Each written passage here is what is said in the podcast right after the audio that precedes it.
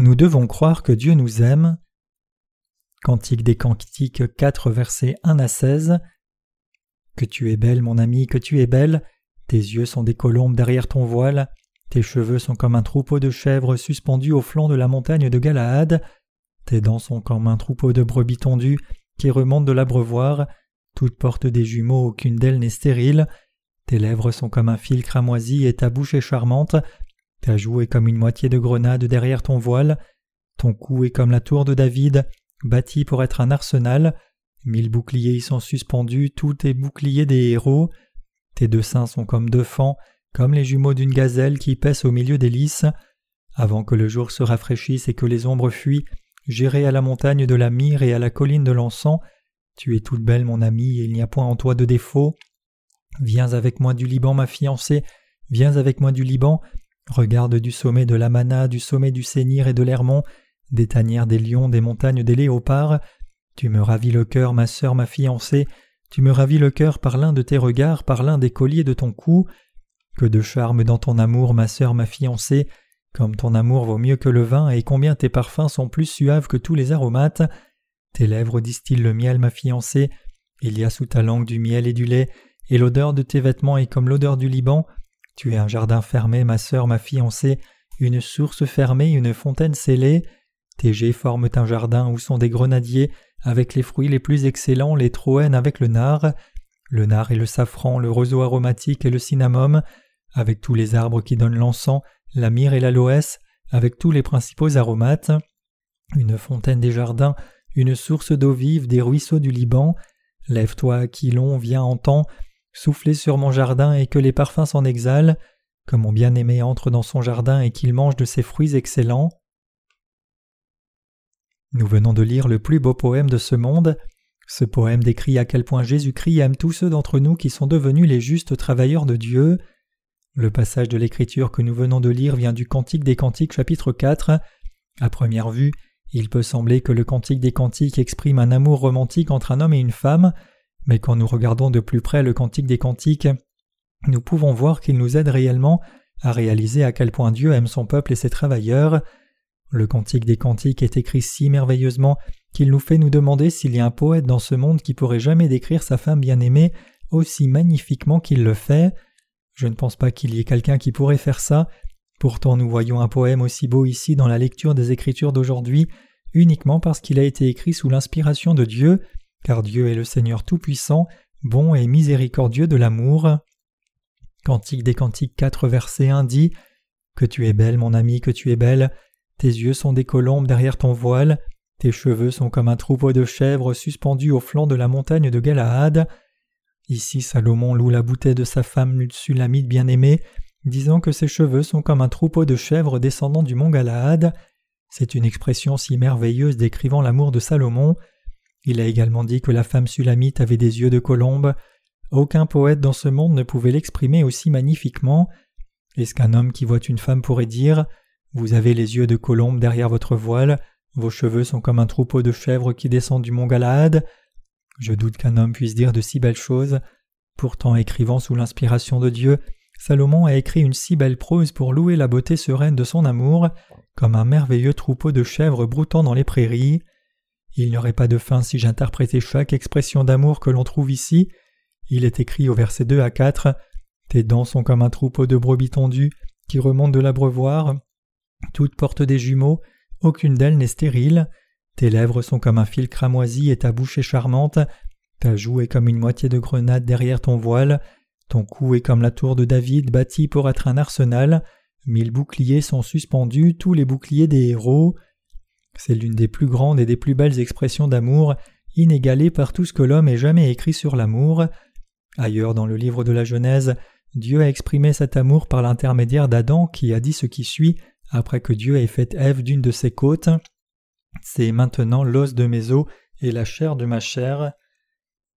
C'est ainsi que Dieu voit son Église. En lisant le passage des Écritures d'aujourd'hui, je peux apprécier à quel point Dieu nous aime tous, et j'espère que vous pourrez l'apprécier aussi. Vos proches sont beaux pour vous quoi qu'il arrive, de même c'est à quel point nous sommes beaux aux yeux de Dieu. Savez-vous à quel point Dieu nous aime de tout cœur? Savez-vous vraiment à quel point Dieu aime tout son peuple racheté? Jean 3 verset 16 dit car Dieu a tant aimé le monde qu'il a donné son Fils unique, afin que quiconque croit en lui ne périsse pas mais qu'il ait la vie éternelle.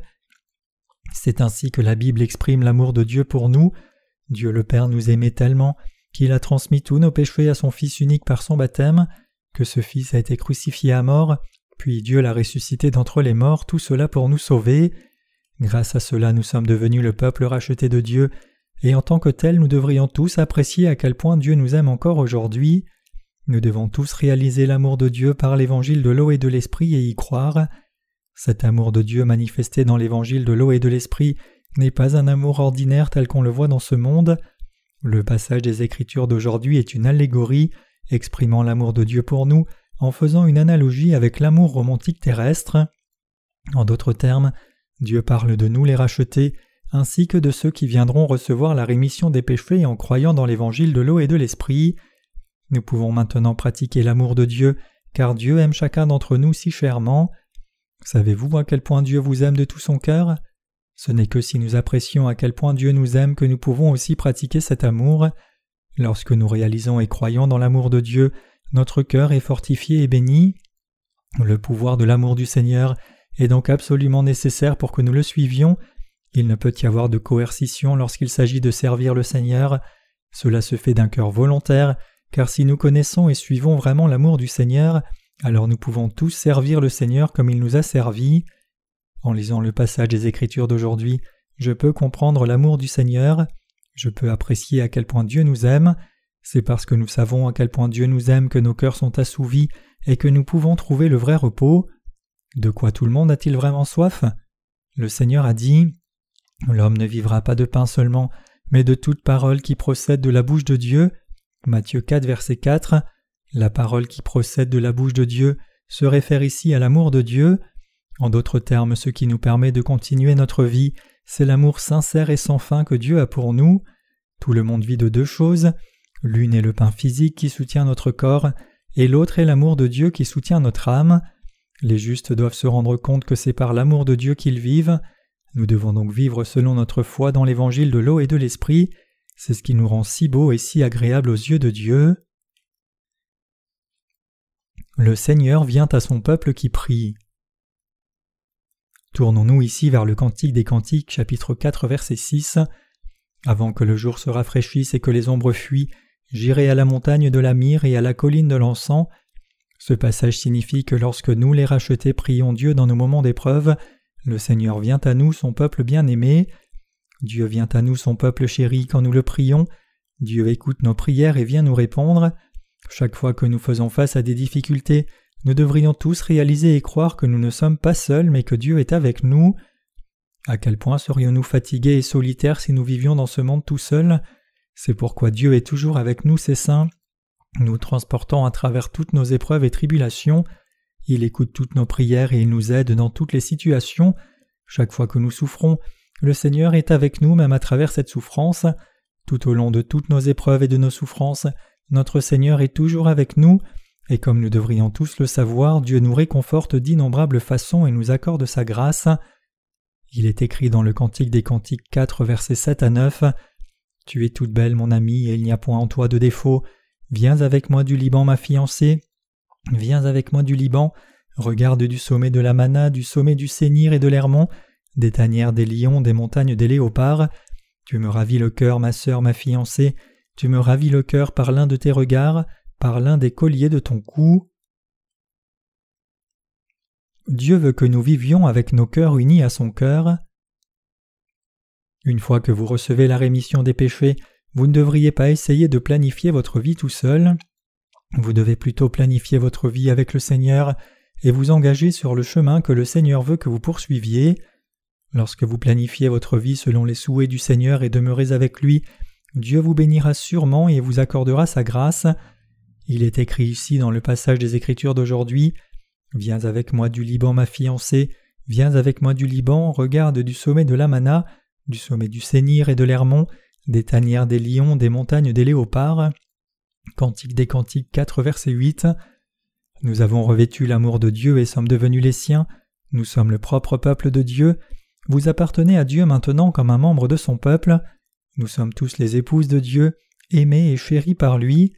Tout comme un marié aime et chérit sa mariée de tout son cœur le jour du mariage, Dieu nous aime et nous chérit tous. Il est écrit Tu me ravis le cœur, ma sœur, ma fiancée. Cantique des Cantiques 4, verset 9. Cela signifie que le cœur de Dieu est captivé par nous.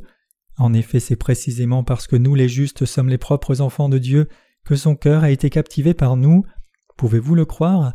Quand vous vous regardez, avez-vous du mal à croire que le cœur de Dieu ait été captivé par quelqu'un comme vous, ou croyez-vous que vous ayez effectivement captivé le cœur de Dieu? Si vous pouvez répondre par l'affirmative à cette question, vous êtes vraiment un homme de foi, mais si vous avez des doutes persistants, alors cela ne peut que signifier que vous ne réalisez toujours pas à quel point Dieu vous aime.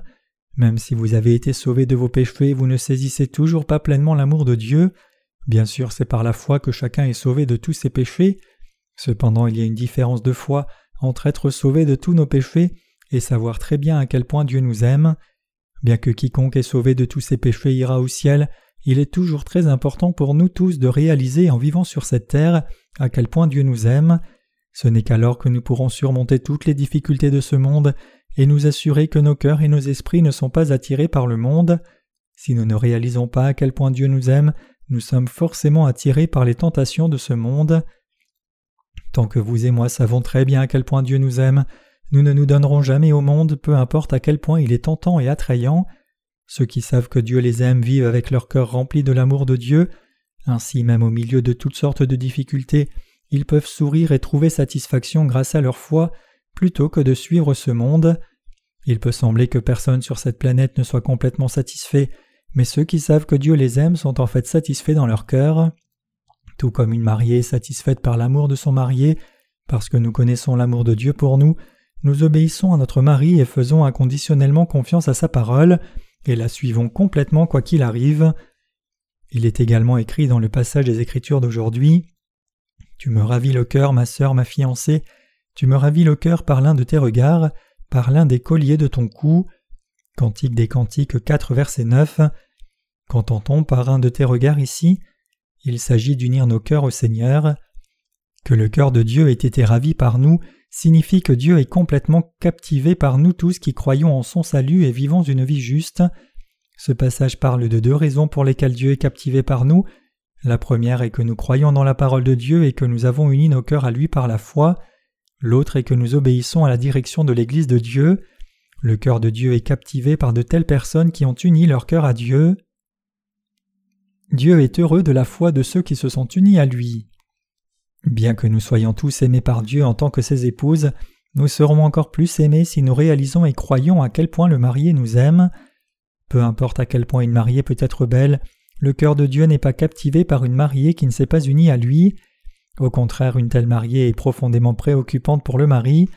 Même s'il l'aime, il se demande quand elle mûrira. Une fois que nous sommes mariés à notre Seigneur, nous devrions unir nos cœurs à lui et marcher dans la même direction. Mais le problème c'est que certaines personnes insistent encore pour marcher sur leur propre chemin avec une certaine arrogance.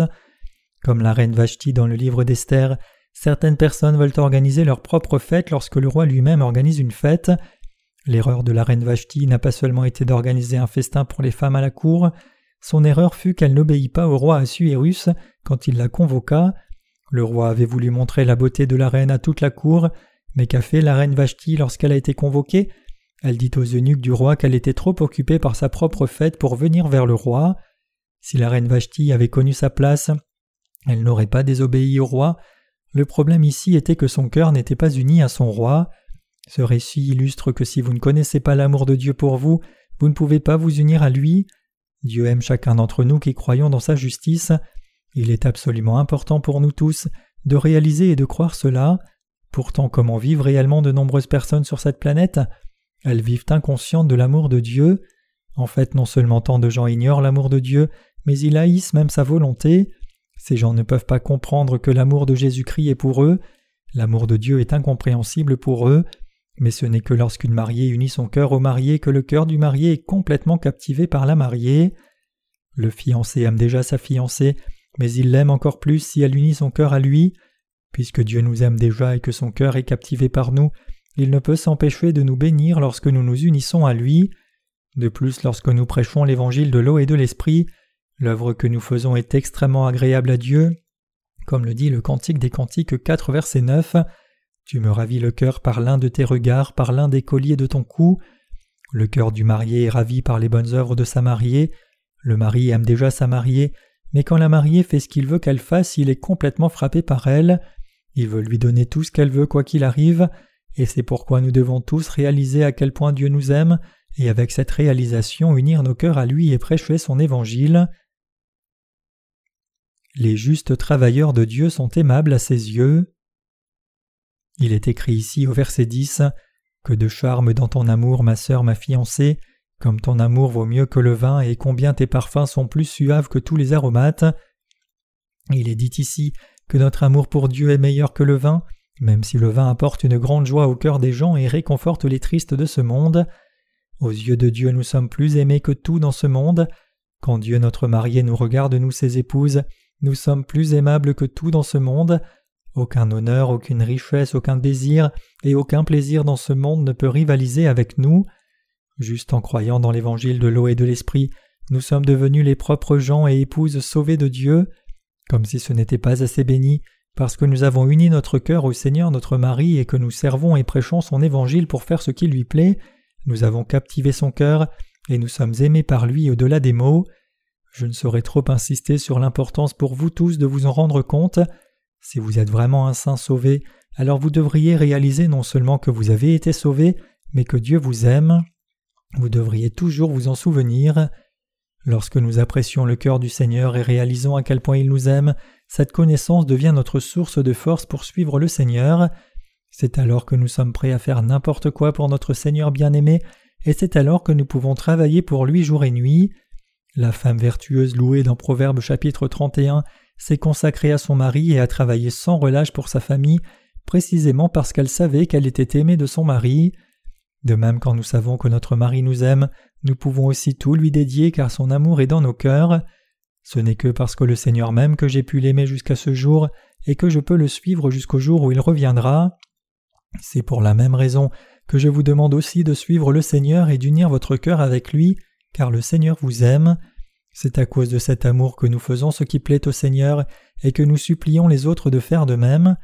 Alors que vous continuez votre vie de foi, vous devez réaliser à quel point Dieu vous aime. Comment alors pouvez-vous savoir si Dieu vous aime ou non?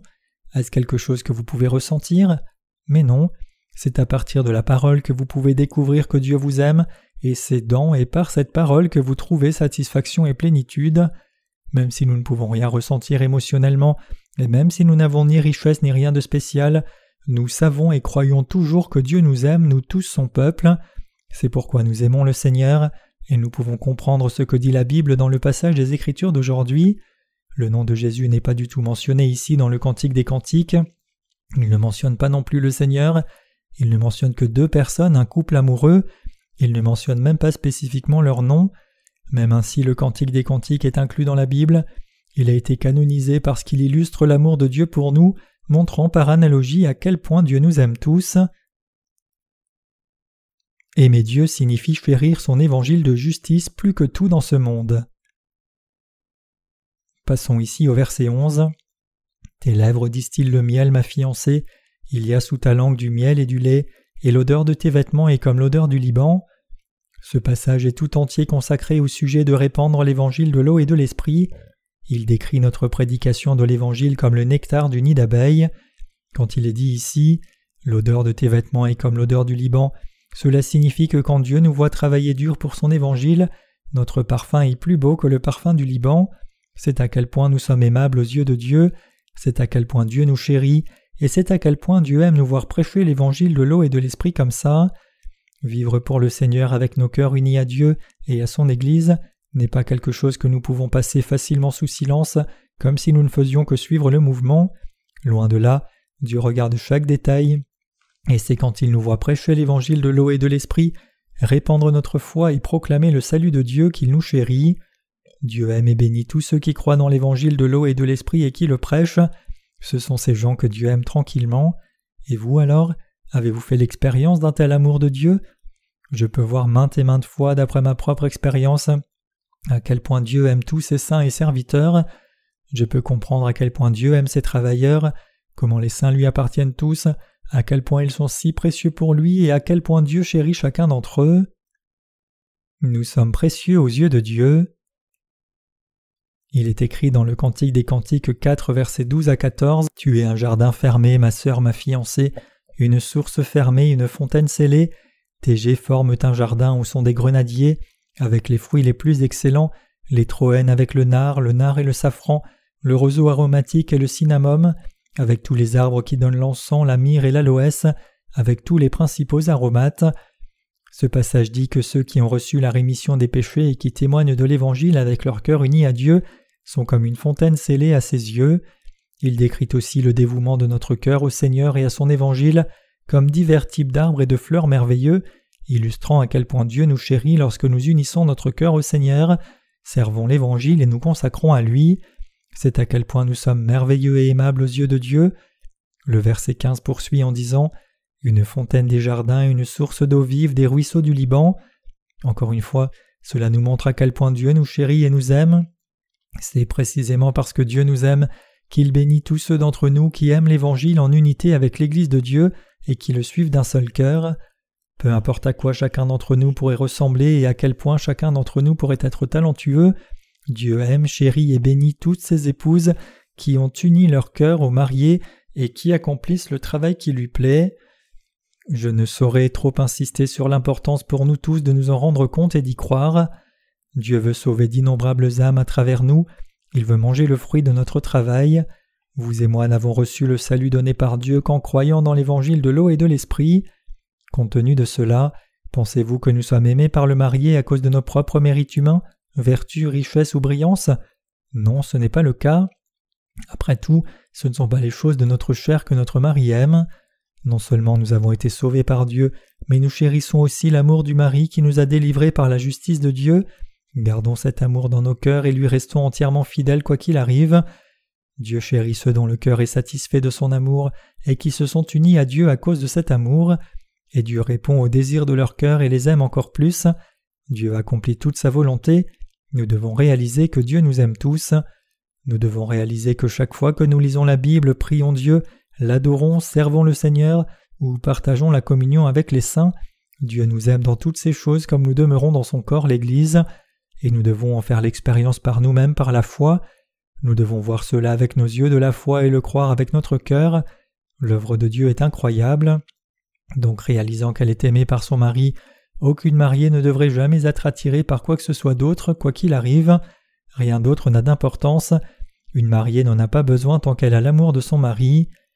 Je vous exhorte tous à réaliser que ceux d'entre nous qui croient dans l'évangile de l'eau et de l'esprit et qui le servent sont les épouses mêmes de Jésus-Christ. Chaque marié doit saisir à quel point le marié l'aime. Alors que vous continuez votre vie sur cette terre, chaque fois que vous êtes en difficulté ou triste, rappelez-vous le fait que votre mari vous aime au-delà des mots, chérissez cet amour, accrochez-vous, trouvez du réconfort et de la satisfaction dans cet amour, et vivez par la foi qui demeure dans cet amour. Vous serez alors pleinement satisfait de l'amour de Dieu seul et n'aurez rien à envier à ce monde. Parce que l'amour que Dieu a pour nous est un amour immuable que ce monde ne peut pas donner, par cet amour seul nous sommes tous plus que capables de vivre au milieu des bénédictions et du bonheur. Dieu nous répondra sûrement chaque fois que nous le prierons, car il sait tout de nous.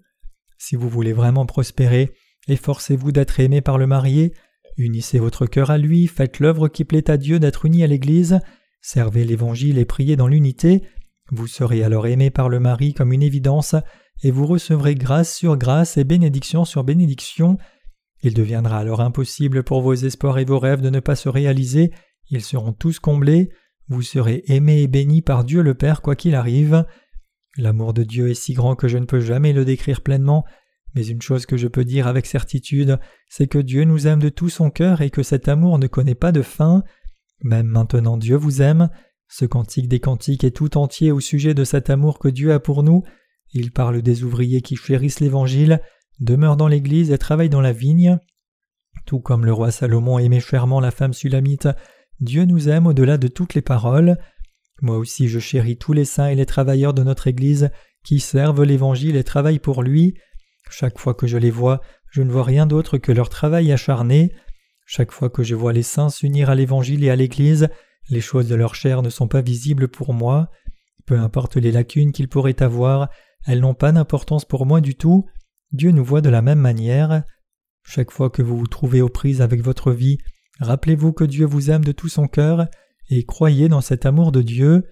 Continuez votre vie dans ce monde par cette foi. L'amour du marié pour sa mariée est immuable. Vous vous demandez peut-être quel homme a un tel amour, mais votre mari n'est pas un homme ordinaire. Il est Jésus-Christ et vous êtes son épouse. Je peux pleinement apprécier chaque passage de la lecture des Écritures d'aujourd'hui. Je peux comprendre ce que dit le Cantique des Cantiques. En effet, ce n'est qu'après avoir connu le Seigneur et être tombé amoureux de lui que j'ai réalisé ce qu'était l'amour. Cela me rappelle une chanson d'amour qui dit J'ai appris l'amour seulement après vous avoir connu. Comme ces paroles, je n'ai appris ce qu'était vraiment l'amour qu'après avoir reçu mon salut du Seigneur en croyant dans l'évangile de l'eau et de l'esprit, l'évangile de la rémission des péchés. Et c'est à cause de cet amour que je poursuis ma vie dans ce monde par la foi. Maintenant que nous avons reçu la rémission des péchés, nous pouvons tous vivre comme cela précisément parce que nous croyons que le marié nous aime de tout son cœur. C'est grâce à son amour que nous poursuivons notre vie. Rappelez-vous ceci, ce n'est pas à cause de nos propres mérites que nous vivons, mais plutôt parce que l'amour du marié se trouve dans nos cœurs, nos âmes et notre foi. Il faut le croire. Vous devez croire que le Seigneur vous aime de tout son cœur, et vous devez vivre chaque jour de votre vie restante avec cette connaissance. Alors souvenons-nous tous que Dieu nous aime et nous chérit, rendons-lui grâce et ayons la foi. Passons ici au verset 10 et 11. Que de charme dans ton amour, ma sœur, ma fiancée, comme ton amour vaut mieux que le vin, et combien tes parfums sont plus suaves que tous les aromates. Tes lèvres distillent le miel, ma fiancée, il y a sous ta langue du miel et du lait, et l'odeur de tes vêtements est comme l'odeur du Liban. Dans ce passage, le Seigneur est si heureux que nous vivions pour lui et prêchions son évangile qu'il nous compare au vin et au parfum. Nous prêchons maintenant l'évangile de l'eau et de l'esprit. Alors que le miel coule en effet des justes, le discours lisse des malfaiteurs n'est en réalité rien de plus que du venin de serpent. Le Seigneur est ravi que nous prêchions l'Évangile. Aux yeux de Dieu, nous sommes plus agréables et merveilleux que toutes les épices de ce monde. Le Seigneur est entièrement satisfait de notre travail. Comme il est écrit dans le Cantique des Cantiques 4, versets 12 à 16, Tu es un jardin fermé, ma sœur, ma fiancée, une source fermée, une fontaine scellée. Jets forment un jardin où sont des grenadiers, avec les fruits les plus excellents, les troènes avec le nard, le nard et le safran, le roseau aromatique et le cinnamome, avec tous les arbres qui donnent l'encens, la myrrhe et l'aloès, avec tous les principaux aromates, une fontaine des jardins, une source d'eau vive, des ruisseaux du Liban. Lève-toi, Aquilon, viens en temps, soufflez sur mon jardin et que les parfums s'en exhalent, que mon bien-aimé entre dans son jardin et qu'il mange de ses fruits excellents. Ce passage décrit le cœur de ceux qui ont revêtu l'amour de Dieu. Nous savons que le Seigneur a fait de nous les objets de son amour et que nous sommes devenus bien-aimés. Nous savons que nous avons revêtu une telle grâce. Quiconque connaît l'amour du Seigneur chérit cet amour dans son cœur, et tandis que les saints ouvrent la porte de leur cœur à Dieu, ils la ferment à ce monde comme une fontaine scellée. Ils n'ouvrent la porte que lorsqu'ils sont visités par le Maître de leur cœur, et à tous les autres moments ils la gardent fermée. Leurs cœurs sont comme une source fermée et une fontaine scellée. Personne qui connaît vraiment l'amour du Seigneur ne peut suivre les gens de ce monde, leur ouvrir son cœur ou essayer de les apaiser. Ceux qui connaissent vraiment l'amour de Dieu ne peuvent pas le faire, quel que soit le nombre de défauts qu'ils peuvent avoir. Nous gardons notre cœur dans l'Église, nous ne nous ouvrons pas à n'importe qui, et nous gardons la fontaine qui est ici. Comme une source fermée, nous n'ouvrons pas notre fontaine à n'importe qui. Tout le monde ne peut pas boire de cette source et de cette fontaine. Nous consacrons notre cœur au Seigneur seul et pas au monde. Pendant que nous ouvrons nos cœurs à l'Église de Dieu, au Seigneur et à nos frères saints, à ce monde nous les gardons fermés comme une source fermée et une fontaine scellée. Et vous alors Êtes-vous toujours comme une fontaine ouverte à tous plutôt que comme une source fermée? Votre cœur ressemble-t-il à un dépanneur ouvert 24 heures sur 24 au lieu d'une fontaine scellée? Votre cœur est-il ouvert encore maintenant? Que vous l'admettiez ou non, le Seigneur sait tout sur l'état de votre cœur, alors je vous demande de vivre par la foi. Ne faites rien qui déplaise au Seigneur qui vous aime. Si vous connaissez vraiment son amour, alors vous vivrez vêtu de son amour. Si vous comprenez vraiment à quel point le Seigneur vous aime, alors vous vivrez selon son désir. Vous ne céderez jamais à aucune tentation du monde quoi qu'il arrive. Même si nous avons toujours les mêmes défauts et faiblesses humains que tout le monde, ce qui nous distingue des chrétiens nominaux en tant que saints rachetés, c'est que malgré nos défauts, nous voulons toujours suivre la volonté du Seigneur, et nous obéissons effectivement à la volonté du Seigneur de toutes les manières possibles, même si c'est à petits pas. Au fil du temps et de l'aide du Seigneur, nous suivons notre Seigneur par la foi, selon les directives de notre dirigeant dans l'Église. Nous pouvons voir à la lecture des Écritures d'aujourd'hui à quel point le Seigneur nous aime et à quel point il est heureux de nous, comme il est écrit une fontaine des jardins, une source d'eau vive, des ruisseaux du Liban. Cantique des Cantiques 4, verset 15. Nous sommes si beaux aux yeux de Dieu. Dieu nous commande de garder cette beauté qu'il nous a donnée, comme il est écrit dans 2 Timothée 1, verset 14. Garde le bon dépôt par le Saint-Esprit qui habite en nous. Quelle est cette bonne chose que le Seigneur nous a commandé de garder? C'est l'Évangile. Il s'agit de servir l'Évangile et le Seigneur, de protéger notre cœur des tentations du monde et de vivre notre vie en Christ à son grand plaisir. Il s'agit de chérir l'amour du Seigneur et de le suivre par la foi. Passons au dernier verset de la lecture des Écritures d'aujourd'hui, verset 16. Lève-toi, Aquilon, viens au temps, soufflez sur mon jardin et que les parfums s'en exhalent, que mon bien-aimé entre dans son jardin et qu'il mange de ses fruits excellents. C'est ce que notre Dieu dit de nous, le bien-aimé, se réfère ici à nul autre que nous. Nous savons que Dieu ne laisse pas simplement des choses merveilleuses nous arriver, en fait il nous permet de faire face à beaucoup de persécutions, d'épreuves et de tribulations dont nous ne désirons aucune. Cependant plus nous rencontrons de souffrances et d'épreuves, plus nous demeurons dans l'Église, plus nous cherchons refuge dans le Seigneur, plus nous nous accrochons à lui, plus nous le prions et comptons sur lui, plus nous avons confiance en lui, plus nous répandons l'Évangile dans ce monde et plus nous sommes bénis par le Seigneur. C'est par les bénédictions du Seigneur et sous sa protection que nous poursuivons notre vie dans ce monde. Il a permis à chacun d'entre nous de vivre de son fruit béni. Dieu a permis des épreuves même pour son Église, mais vous devez réaliser que rien de ce que Dieu nous a donné n'est jamais une malédiction. C'est pour nous bénir que Dieu laisse parfois des épreuves venir à notre rencontre. Les épreuves auxquelles nous, les saints, sommes confrontés ne résultent pas toujours de nos erreurs. Au contraire, Dieu nous permet de faire face à la persécution et aux épreuves afin que nous cherchions encore plus son refuge. Quand les saints deviennent trop à l'aise et que leur vie devient trop facile, ils ont tendance à ne pas compter sur le Seigneur. C'est précisément pourquoi notre Seigneur permet qu'une épreuve après l'autre se présente à nous, afin que nous nous appuyions encore plus sur lui, répandions l'Évangile encore plus diligemment et recevions encore plus de bénédictions de sa part. C'est ce que le Seigneur veut pour nous, il veut nous donner son fruit, il veut que nous recevions et apprécions tout ce qu'il nous offre, que nous nous réjouissions et que nous apprécions son amour, et il veut que nous le louions pour les bénédictions qu'il nous a données. Il veut que nous louions Dieu, il veut que nous le remercions. Dans le passage des Écritures d'aujourd'hui, notre Dieu nous enseigne à quel point il a de l'amour pour nous, comment il est si heureux de nous et où et comment il nous guide. Croyez-vous dans ce que la lecture des Écritures d'aujourd'hui vous montre? Nous sommes en effet les épouses du Seigneur, nous sommes les objets de son amour, c'est pourquoi le Seigneur nous aime. Ce soir et pour toujours, réalisons tous que le Seigneur a fait de nous les objets de son amour, qu'il nous aime, qu'il nous a confié sa bonne œuvre, qu'il est heureux de l'œuvre que nous faisons pour lui, qu'il veut que nous recevions et jouissions de toutes les bénédictions spirituelles du ciel et de la fertilité de cette terre, et qu'il veut que nous vivions avec lui. Nous devons laisser cette réalisation nous guider pour le reste de notre vie. Comprenez-vous maintenant l'amour de Dieu pour nous? Réalisez-vous maintenant ce que Dieu veut de nous? Il veut que nous le louions et le remercions.